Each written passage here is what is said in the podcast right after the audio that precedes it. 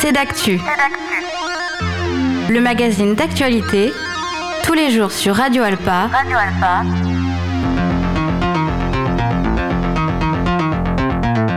Présenté par Robin Hulin.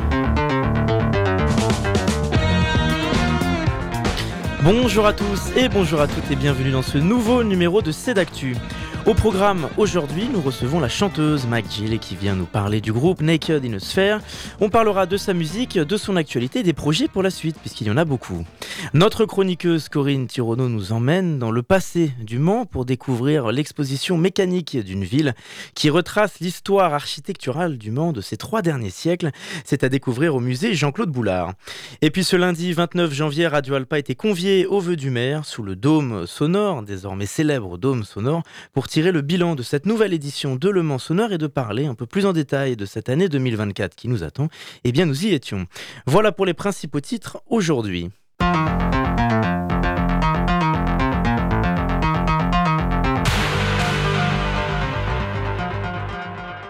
Bonjour Magil. Bonjour, bonjour. Magil, Magil, comment est-ce que je prononce sans me tromper?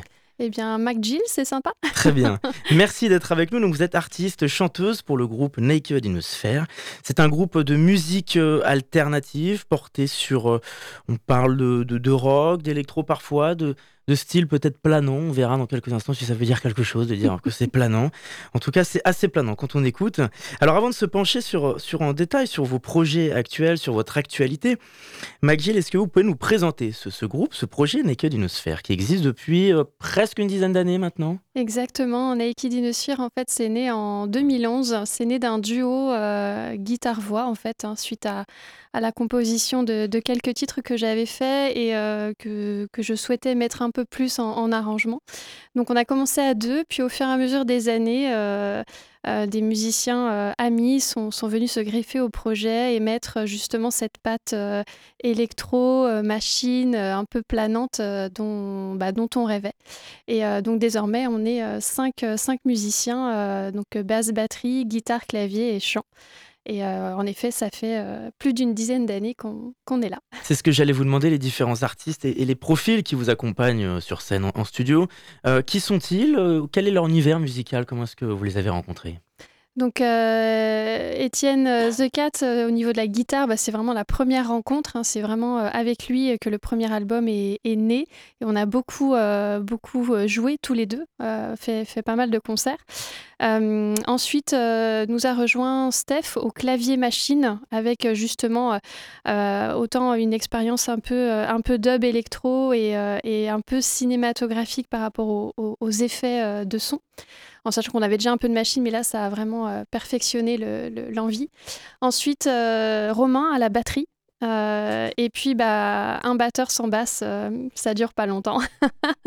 Donc, euh, la Jag nous a rejoint à la basse et du coup, on est, on est ensemble comme ça depuis plusieurs années maintenant.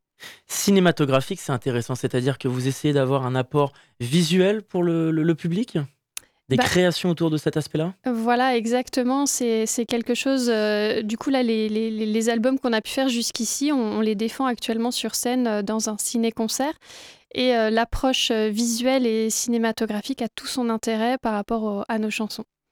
Vous avez des inspirations en particulier? Ça peut être des artistes euh, actuels ou, plus anciens? Quelles sont les, principales inspirations? Où vous, vous puisez ces créations? Il peut y avoir autant un peu de, Pink Floyd que un peu plus récemment Archive ou Ezekiel, London Grammar ou voilà, des, des, univers comme ça qui prennent leur temps, des titres qui prennent leur temps. Pink Floyd, ça aurait été étonnant que vous disiez l'inverse sur, sur Pink Floyd. Est-ce qu'il y a des thèmes que, que, vous abordez aussi dans vos musiques par rapport au texte? Eh bah oui, c'est vraiment en lien autant avec ce que je peux ressentir en tant que, personne par rapport à, la société ou à, mes émotions euh, personnelles, euh, tout en romançant un peu les choses. C'est vraiment histoire de raconter des histoires qui vont durer 3, 4, 5, 7-8 minutes, euh, et puis que la musique peut habiller euh, par rapport à ces textes. Par rapport justement aux, influences que vous venez de citer, on observe hein, que votre groupe Naked in a Sphere, vous avez de, longs titres, hein, on est portés sur des 4, 5, 6, 7 minutes. Là aussi, c'est pour essayer d'explorer, euh, entre guillemets, différents univers musicaux dans un seul titre, mais de d'emmener le public sur la longueur, sur ces titres-là Exactement, c'est vraiment l'idée de prendre le temps et, de, et que juste à l'écoute, qui est cette curiosité de se dire mais jusqu'où ça va pouvoir aller, jusqu'où on va pouvoir décoller. voilà, comment ça va pouvoir exploser, on va dire. Et c'est vrai que c'est un style musical qui nous, qui nous plaît énormément. Et ce style-là, donc planant, parce qu'il correspond à, à votre style, votre identité à vous, euh, McGill, votre identité euh, musicale euh, qui vous a toujours correspondu? Bah, La chance que j'ai, c'est qu'au final, on est cinq musiciens avec cette même envie. Donc ça s'est très bien fait, ça a très bien matché en fait. On a le, le même rapport à la musique. Parce que finalement, on essaye beaucoup de, de définir un style musical. Est-ce qu'on essaye de trop définir un style? C'est bien parfois d'aller un peu au-delà de cette notion-là? Bah, je dirais qu'on a tout intérêt à avoir quand même quelques univers à, donner comme indice pour les personnes qui ne nous connaissent pas et qui voudraient nous découvrir, parce qu'on est forcément attiré par quelque chose, par un mot, et ensuite on se fait sa propre opinion. Donc euh, on a, il faut les deux, un peu de cases, mais pas trop. Avant de parler un peu de l'actualité des projets qui arrivent, comment est-ce que vous avez travaillé sur les différents projets passés? Est-ce que vous avez à chaque fois exploré des identités musicales différentes Vous avez noté une, ou cherché d'ailleurs à avoir volontairement une identité, une, une évolution au fil des différents projets Il y en a eu plusieurs, il y en a eu 4, 5 si je ne me trompe pas. Alors là, du coup, on est sur euh, trois albums déjà terminés et un quatrième en train de se faire. Mais en fait, on est plutôt sur du concept album, c'est-à-dire que j'ai toujours écrit autour d'une thématique. Euh, donc chaque album a une thématique autour de laquelle j'ai écrit. Donc on pourrait plus parler de concept album, même si au final chaque euh, titre a son identité et son, et son existence. Quelles étaient les thématiques que vous avez voulu explorer dans ces concept albums? Eh ben, le premier album, c'était vraiment une envie de lâcher prise euh, par rapport à un contexte personnel de, tout qui va mal. et qu'à un moment donné, il bah, faut, faut, accepter de lâcher prise. Donc cet, cet album était vraiment sur cet univers. Et au final, le deuxième album, c'était bah, une fois qu'on a lâché prise, comment on, comment on se redresse et comment on observe ce qu'on a autour de soi. Et le troisième album, c'était la renaissance, Reborn. C'est une fois qu'on a chuté et qu'on a observé avant de se relever, ben, on renaît, c'est humain. Et là, le quatrième album, c'est la continuité.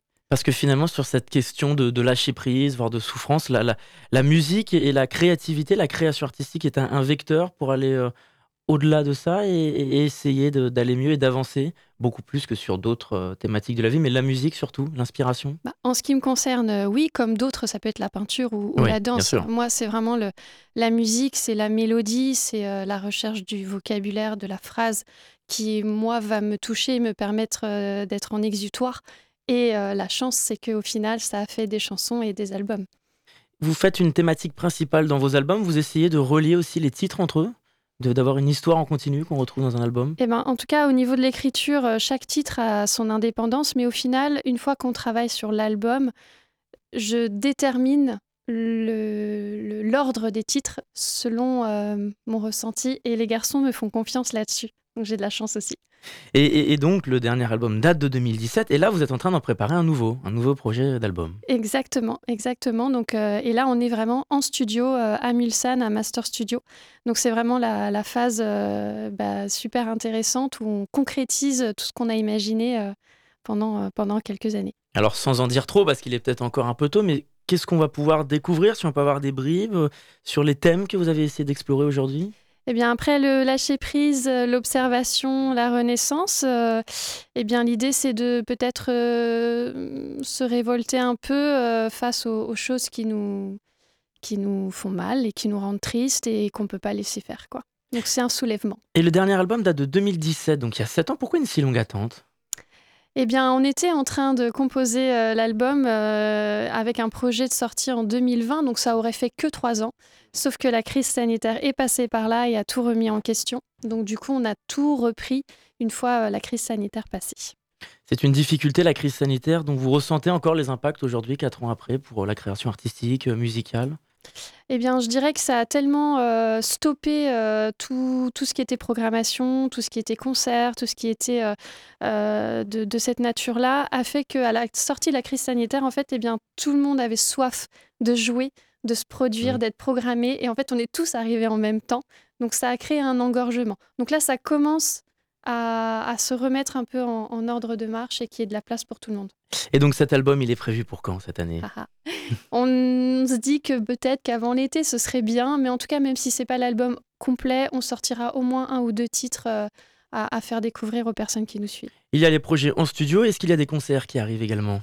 Eh bien, on joue nos précédents albums justement en attendant celui-ci en version ciné-concert. Donc, euh, c'est un, show euh, clé en main fait qu'on a constitué avec euh, notre son, nos lumières et nos vidéos pour jouer nos précédents albums en voilà en racontant une histoire du début à la fin. C'est comme un spectacle. C'est intéressant parce que le ciné-concert, on en parle de plus en plus. Aujourd'hui, comment est-ce qu'on essaye de rendre en image ces créations, ces musiques à soi et, et ces textes finalement? Bah, au final, on est sur la création vidéo euh, qui va soit illustrer euh, vraiment les propos, ou soit emmener en tout cas dans quelque chose d'un peu, euh, d'un peu alternatif, d'un peu naïf, où chacun va pouvoir y trouver son, son rapport à la musique. Et alors, est-ce qu'on peut se pencher un peu sur l'agenda qui arrive, s'il y a des, des, concerts, des dates, des lieux en particulier? Eh bien, demain soir, on joue à, à Conéré, à la Passerelle. Le 16 février, on jouera à la salle Quincy Jones du pôle culturel de Champagny. Et euh, mi-avril, on jouera à la Citadelle des Anges euh, sous le dôme. On est en train de, peaufiner les derniers détails. Et puis bah, d'autres euh, concerts en cours de réflexion. Est-ce qu'on peut donner pour les gens qui nous écoutent les informations pratiques Si on veut venir vous voir en concert, prendre des places, comment est-ce que ça se passe? Alors toutes nos informations sont sur les réseaux sociaux. On a notre Facebook et notre Instagram avec toutes, euh, toutes les, informations sur les billets, les horaires et tout. Et puis euh, on a notre chaîne YouTube hein, sur laquelle euh, les personnes peuvent venir découvrir les clips, les, les concerts, les coulisses. Et puis on est présent sur toutes les plateformes de streaming, donc Deezer, Spotify, iTunes, etc. On va se quitter justement en écoutant un de vos titres. Il s'agit de Roadside. Alors, est-ce qu'on peut dire un mot sur ce titre euh, En parler un peu? Alors, Roadside, c'est euh, voilà, ce personnage qui, est, euh, un peu, qui se met à la marge de, de la société par, par choix, par rébellion, ou peut-être juste pour observer. Et puis, pour le ciné-concert, on a eu la chance d'avoir une vidéo réalisée par Olivier Faure d'Olinfact, qui a pu bah, voilà, mettre en image l'histoire. avec un scénario que j'avais écrit. C'est vous, Roadside, ce personnage euh, en marge? C'est possible. Merci beaucoup, McGill, d'avoir répondu à notre invitation. Merci. Et à très bientôt sur notre antenne. Donc, on écoute Roadside de Naked in a Sphere.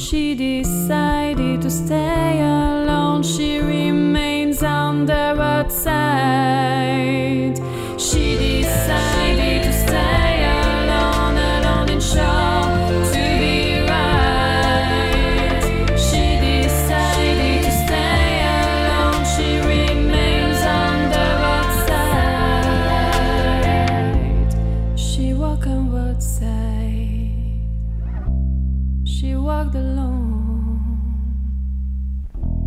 She was close minded as a wild child.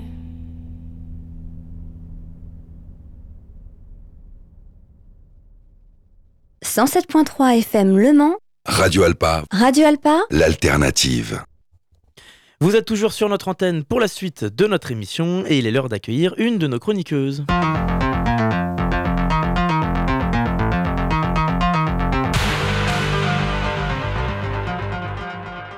Bonjour Corinne Tirono. Bonjour Robin. Comme toutes les semaines, vous nous parlez d'une actualité culturelle sur notre territoire. Et cette semaine, on retourne un peu en arrière dans l'histoire du Mans avec euh, l'exposition Mécanique d'une ville. C'est sur l'histoire architecturale de notre cité mancelle. Alors on pourrait croire que cette expo euh, est très technique vu son nom, mais il n'en est rien. On s'attarde à la visiter, à redécouvrir notre ville et surtout à écouter les témoignages de ses habitants. Il y a de la poésie dans Mécanique d'une ville et c'est vraiment à voir. Oui Robin, tout à fait. C'est une exposition à ne pas manquer et j'y ai passé un très bon moment. Donc j'ai un petit peu tardé euh, pour y aller, mais euh, je... Mais on a encore le temps de toute façon. Oui, c'est ça, c'est jusqu'au 5 mai.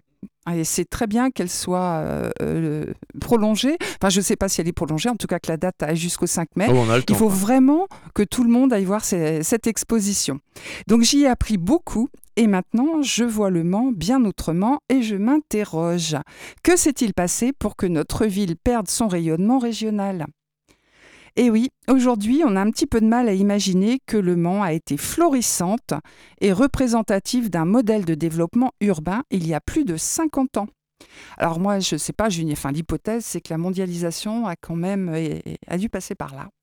Et on, le voit d'ailleurs au travers du quartier des Sablons. Tout à puisque c'était construit pour les ouvriers. On va peut-être en parler un petit Oui. peu. Voilà. Alors, l'exposition nous raconte comment la ville moderne s'est construite autour de la cité Plantagenet et du cœur de ville, et comment lui ont été reliés les faubourgs, autrement dit, quatre communes qui jouxtaient le Mans. Alors, il faut se rendre compte qu'en deux siècles, la superficie de la ville a été multipliée par trois comme sa population. Alors, cette expo nous parle aussi de l'évolution de la société entre le 19e et le 20e siècle, hein, qui va jusqu'à maintenant quasiment, et de son influence sur l'urbanisme avec l'industrialisation progressive qui a entraîné le développement de la ville avec de nouveaux logements, des équipements sportifs et de loisirs et aussi des équipements de culte qui ont transformé le paysage. Est-ce que vous saviez que cette ville est plus grande que la ville de Lyon, euh, Corinne? Vous Oui, je le savais. Alors justement, comment est-ce que cette ville s'est autant agrandie? Alors c'est une, oui, c'est c'est une expansion qui a vraiment été spectaculaire. hein. Imaginez, la périphérie de, du Mans représente aujourd'hui 74, 74% pardon, des 5281 hectares de la ville. Alors oui, comme euh, euh, vous le disiez, Ro- Ro- euh, Robin, euh, on est aussi la superficie du Mans est égale à celle de Lyon, mais pas la population. Ça veut dire qu'on est une ville très basse, très étalée. Et euh, c'est le service patrimoine de la région Pays de la Loire qui a mené une recherche durant six ans pour décrypter les raisons de cette extension pendant deux siècles, extension qui s'est donc accompagnée euh, de, l'arrivée d'infrastructures très importantes hein, de transport en commun, le tramway et le chemin de fer en 1854. On avait déjà le tramway au Mans. Alors cette expansion débute en 1820 en raison de la vente de biens nationaux. Alors les biens nationaux en fait avaient été acquis, euh, si on peut dire, ou plutôt c'était euh, des biens confisqués euh, pendant la Révolution. Ainsi, quatre communes sont annexées, multipliant la superficie par trois, comme je vous le disais. Alors vous voulez sans doute savoir quelles sont ces communes. Alors c'est Pontlieu. C'était des communes, pas des quartiers. hein. Vraiment, moi, c'est- vrai que je pense, j'y pensais pas. Oui, oui, oui, et on l'apprend J'ai découvert des choses. Donc, Pontlieu était une commune, Sainte-Croix était une commune, Saint-Pavin-des-Champs et Saint-Georges-du-Plain. Et en fait, elles se sont euh, réunies avec Le Mans en 1865. Tout a été signé en 1865. Alors il faut savoir que les habitants n'étaient pas du tout d'accord pour se fondre avec le Mans et qu'il y a eu beaucoup de résistance, des pétitions, etc. À cette époque, les territoires étaient encore ruraux, c'était la campagne et ils tenaient à le, à- à le rester. en fait. Alors moi, Corinne, j'ai un autre chiffre sur la population. Vous avez dit Oui. 145 000 habitants au Oui. Mans. Est Est-ce que vous savez que 145 000 habitants, c'est la population du 11e arrondissement de Paris? Ah non, Vous ça, savez quelle taille fait pas. le 11e arrondissement? 3 km.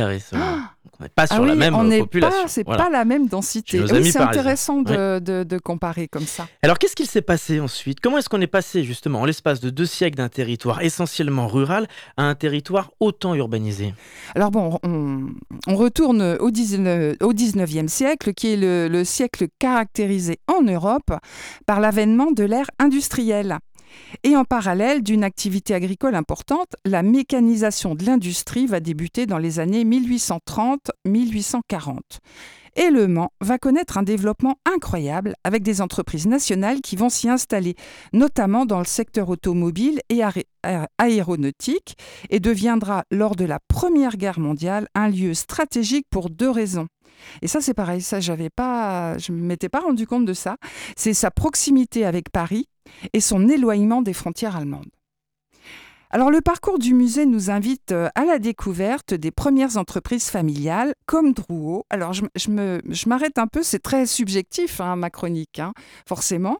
Euh, Drouot, c'était enfin, c'est un, fabric- un fabricant de couettes et d'oreillers en duvet qui existe toujours et qui produit en France.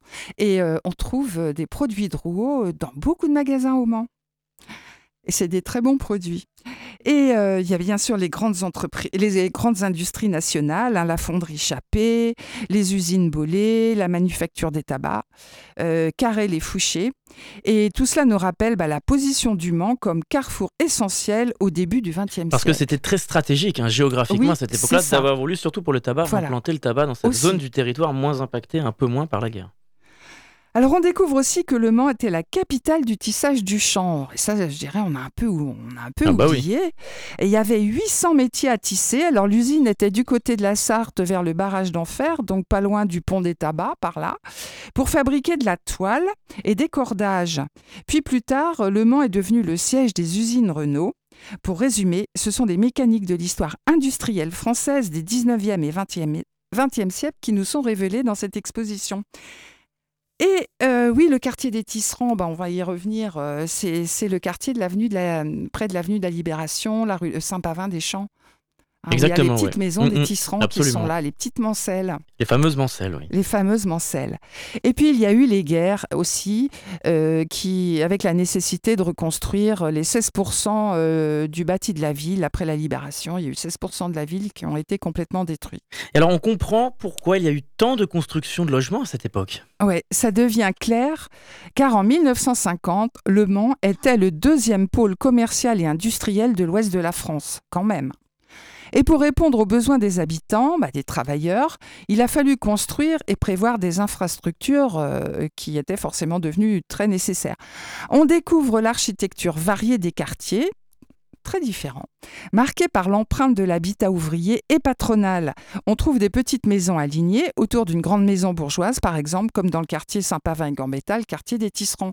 Et la, rue Gambetta, bah oui, c'était les maisons patronales, des maisons bourgeoises, à côté de maisons quand même beaucoup plus modestes derrière. Alors la reconstruction d'après-guerre a été dessinée par Pierre Vagot. Architecte en chef en 1945, il est missionné en 1952 pour la construction des premiers grands ensembles bon marché. Alors c'était donc les HBM, Habitat Bon Marché, sur les plaines agricoles de Pontlieu. Et ce sont euh, bah, des quartiers qui existent toujours, hein, les Roncerets et les Glonnières.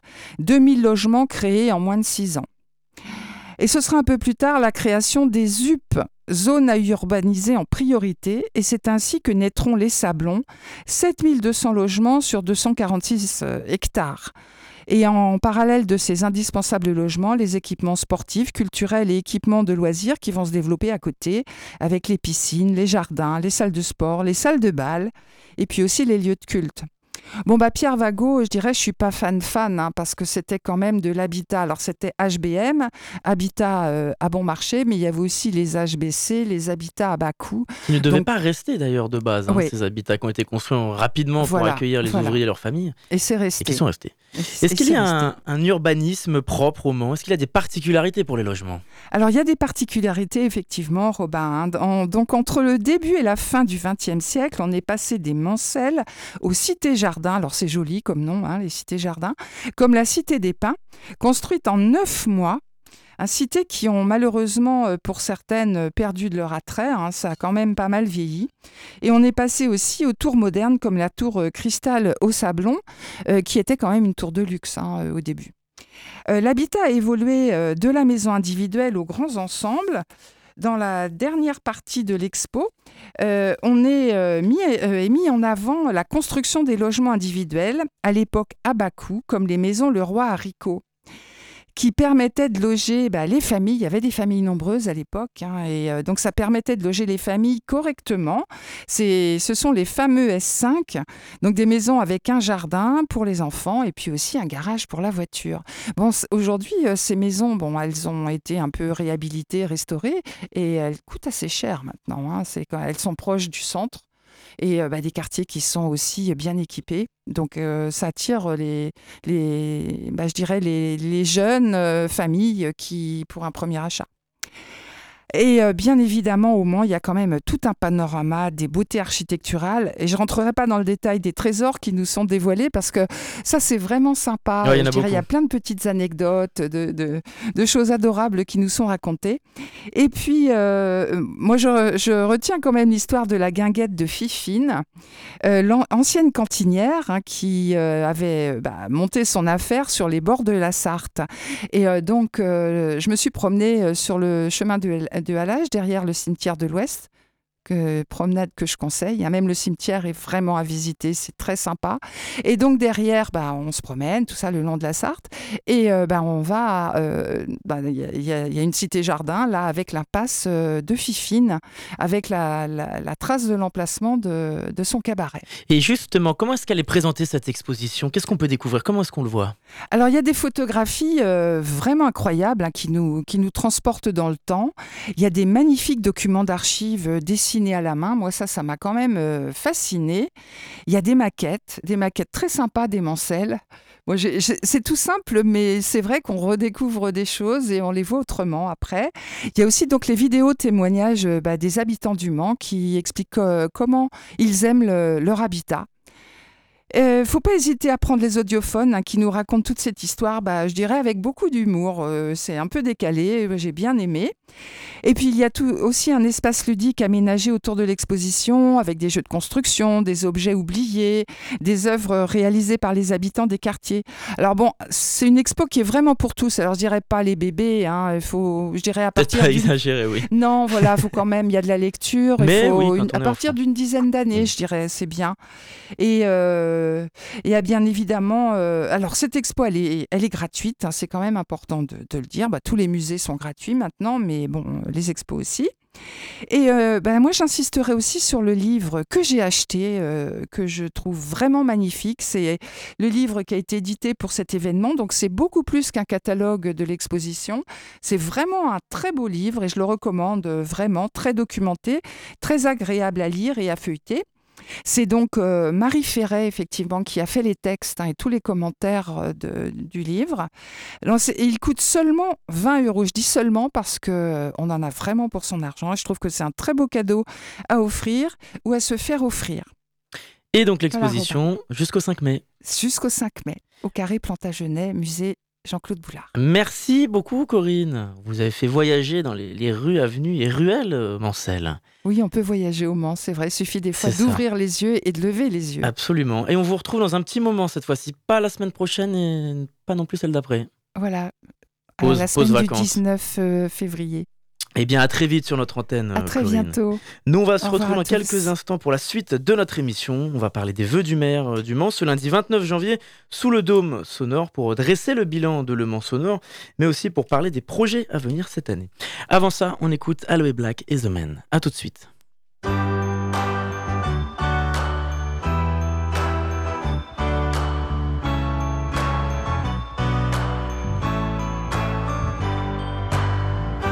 You can tell everybody.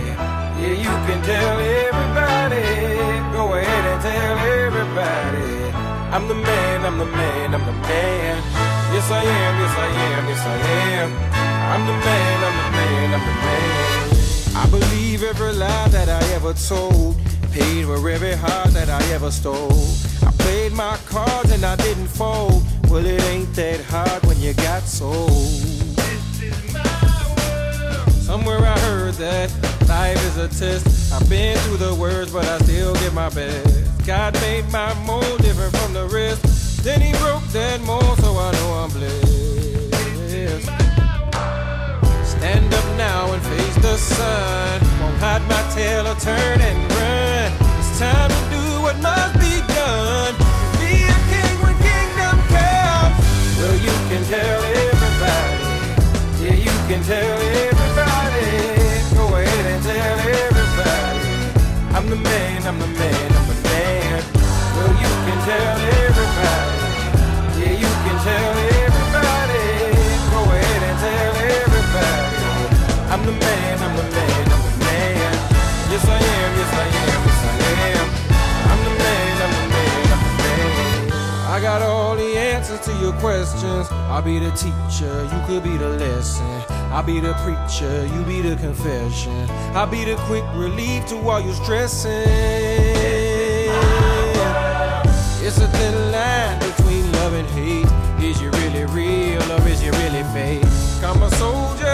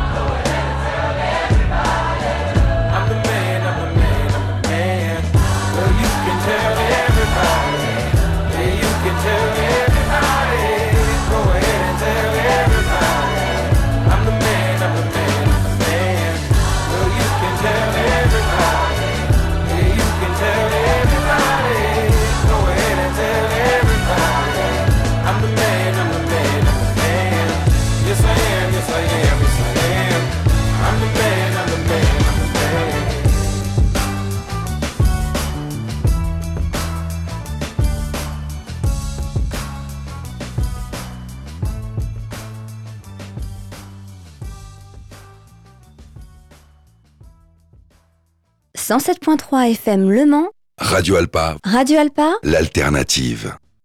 Vous êtes toujours sur notre antenne pour la dernière partie de notre émission et il est l'heure de se tourner vers un nouveau sujet. Le maire du Mans, Stéphane Le Foll, présentait ses vœux ce lundi 29 janvier sous le célèbre dôme sonore, désormais spécialement conçu pour le Mans sonore.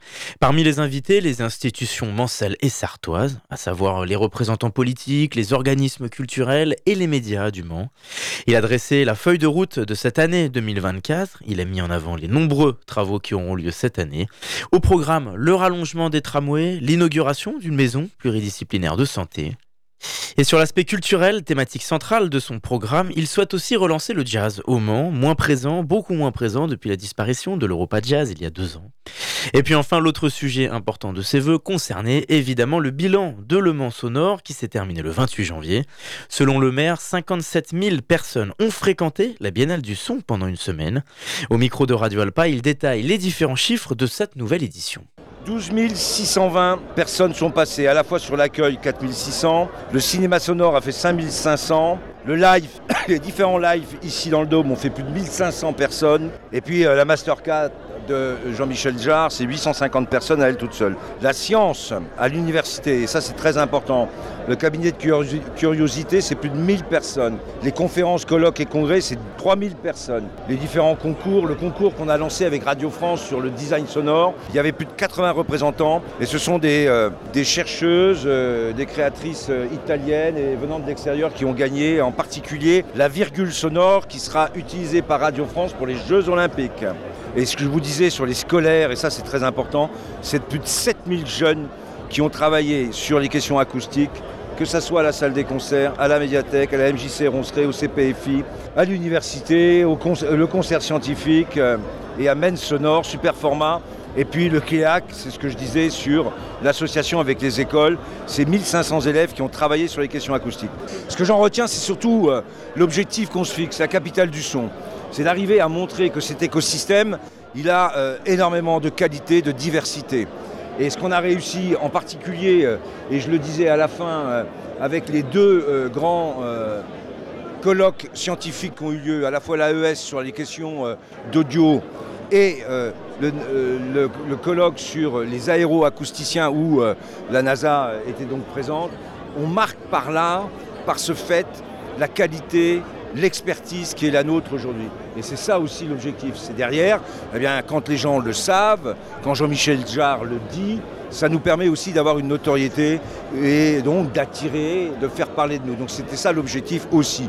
Au-delà de tout ce que j'ai cité, c'est un élément d'attractivité, de notoriété pour le Mans. En dehors euh, de Le Mans Sonore euh, 2026, est-ce qu'on peut revoir ce dôme dans les mois et les années qui arrivent? C'est une bonne question, on va essayer d'en discuter maintenant, qui va être démonté. C'est avec tristesse d'ailleurs que je me dis que dans 3-4 jours, il ne sera plus là, hein, parce qu'il est quand même magnifique. Oui, il sera remonté, oui, on va le réutiliser.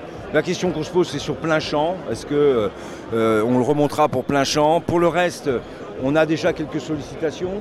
On va essayer d'évaluer les coûts de montage et de démontage et de transport, parce que c'est pas rien quand même de transporter autour de 20 tonnes hein, du dôme.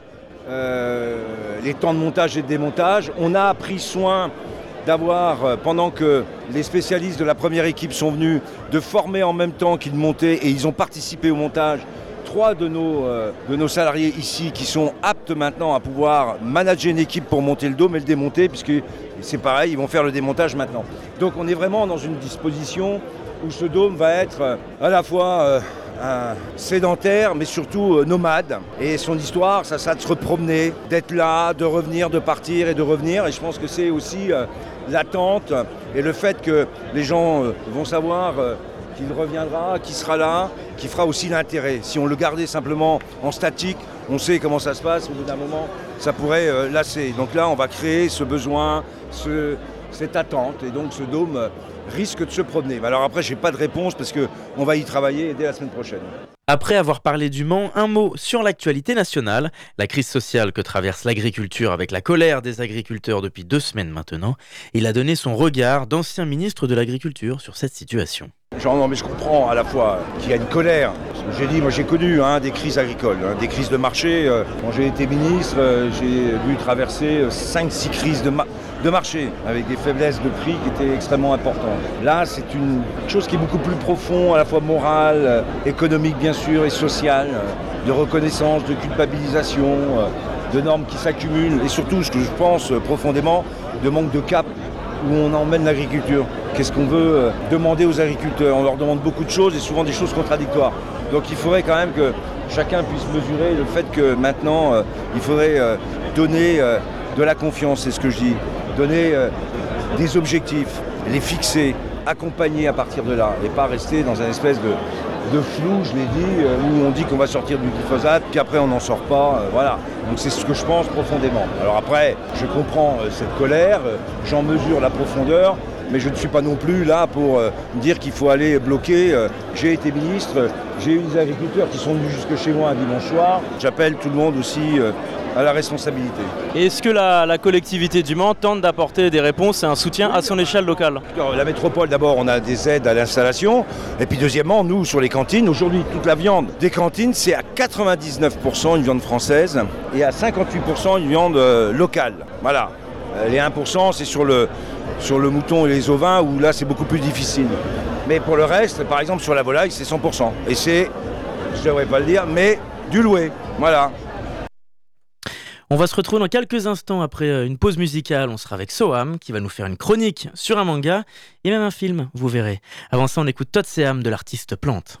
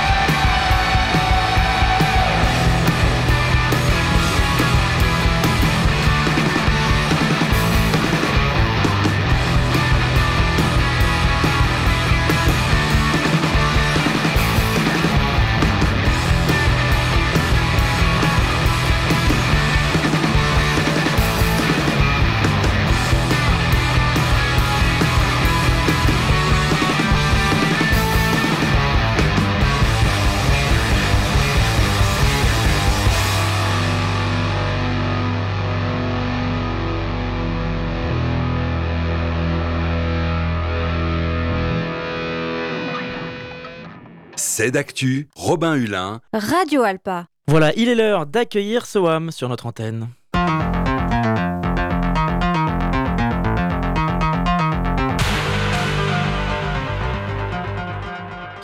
Bonjour Soham. Bonjour Robin. Tu es au collège Saint-Joseph à Pruyé-le-Chétif en 3 et cette semaine tu avais la chance d'être en stage à Radio Alpa et donc tu as décidé de nous préparer une chronique sur un manga assez euh, célèbre, un personnage avec des cheveux jaunes vêtu d'orange et qui te tient à cœur surtout. Oui, c'est ça. Donc, euh, il y a pas longtemps, j'ai lu un manga sur Naruto. Franchement, le manga est vraiment trop bien. Les personnages principaux, Naruto, Sakura, Sasuke et Kakashi, sont vraiment trop drôles. Ce sont des shonen. Je vais vous faire un petit récap de l'histoire. Kakashi est leur maître, et il les entraîne tous les jours pour qu'ils deviennent les shonen les plus forts. Naruto, le plus jeune, est le véritable personnage principal. Il veut devenir le shonen le plus puissant de tous les temps. Sauf que ses amis ne croient pas en lui, et tout le monde se moque de lui en pensant qu'il n'y arrivera jamais. Le, le manga est vraiment intéressant, car il peut plaire à tous les utilisateurs. Ce que j'adore avec ce manga, c'est que le narrateur raconte l'histoire de Naruto et de ses péripéties auparavant. La série Naruto compte plus de 100 tomes, donc pour les personnes qui aiment lire des livres ou mangas sur longue série, alors ce genre de manga est fait pour vous. Dans les tomes suivants, Naruto et ses amis vont faire un tournoi du meilleur shonen de sa région. Franchement, c'est mon passage préféré, car il y a beaucoup de personnages différents avec des pouvoirs différents, et car les combats sont vraiment intéressants à lire. Pour moi, ce manga de Naruto est fait pour vraiment tout le monde, car le livre est vraiment positif et apporte de la bonne humeur. Les personnages rigolent tout le temps. Et pour les jeunes de 8 à 14 ans, ce manga montre que l'éducation est importante, car Naruto a perdu ses parents quand il était petit, et au fil du temps, il a réussi à se reconstruire et à la fin devenir potentiellement le meilleur shonen de tous les temps. Le style du livre est vraiment intéressant, car les images sont en noir et blanc, le manga se lit de la fin vers le début, cela change des livres ou BD habituels. Et les techniques utilisées pour faire des dessins sont vraiment impressionnantes. De la bonne humeur, on en a besoin. Parler de manga avec bonne humeur, c'est bien. Merci Soham. On va parler, après avoir parlé de manga, de bande dessinée, d'un d'un autre coup de cœur, puisque maintenant on a la chance de parler de cinéma. Et oui, c'est ça, parce que samedi dernier, j'ai regardé le film Agent Stone. C'est un film américain qui dure environ deux heures. Franchement, c'est un film que je recommande, car il est super pour les personnes qui aiment bien la bagarre et l'action. Mais alors, est-ce que vous connaissez Agent Stone? Agent Stone est le personnage principal de ce film. Elle joue deux rôles en même temps. Elle est en collaboration avec des personnes qui disposent d'une charte. Mais alors, qu'est-ce qu'une charte? Eh bah, c'est un logiciel informatique. Agent Stone est aussi un agent du MI6. C'est une couverture. Agent Stone doit protéger la charte, mais en même temps, elle ne doit pas se faire cramer par le MI6. Car dans son groupe d'amis, deux personnes travaillent contre le logiciel informatique. Le MI6 est contre cette fameuse charte. Agent Stone ne doit donc rien dire sur sa relation avec la charte, car ses coéquipiers font partie du MI6. Un de ses amis prénommé Parker est un méchant, qui veut voler le logiciel informatique. Il travaille avec une méchante qui veut prendre sa revanche. Ce film, je le recommande fortement, car il est vraiment intéressant à regarder. Il y a tout le temps de l'action et beaucoup de bagarres. L'histoire n'est pas compliquée à comprendre, et les acteurs sont assez connus. Donc, c'est pour cela que je le recommande ce film à toute personne qui veuille le regarder. Pour moi, ce film est vraiment fait pour toute personne aimant vraiment l'action et vraiment la bagarre. Mais sinon, le film est bien. Mais aussi les personnes aimant le sang, car dans ce film, il y a beaucoup de sang et de cadavres. Il y a peu de moments dramatiques, et sinon le film reste correct, pardon. Dans ce film, les acteurs sont vraiment bien, car l'actrice principale qui joue Agent Stone est très connue. Elle a déjà fait beaucoup de films connus comme Wonder Woman ou encore Justice League. Les autres acteurs sont un peu moins connus, mais ils jouent très bien leur rôle. Bonne soirée et bonne fin de semaine. Merci beaucoup Soham. Alors on a la chance de pouvoir te réécouter ce vendredi dans Sport en Sarthe. On parlera de, de football cette fois-ci. Merci encore.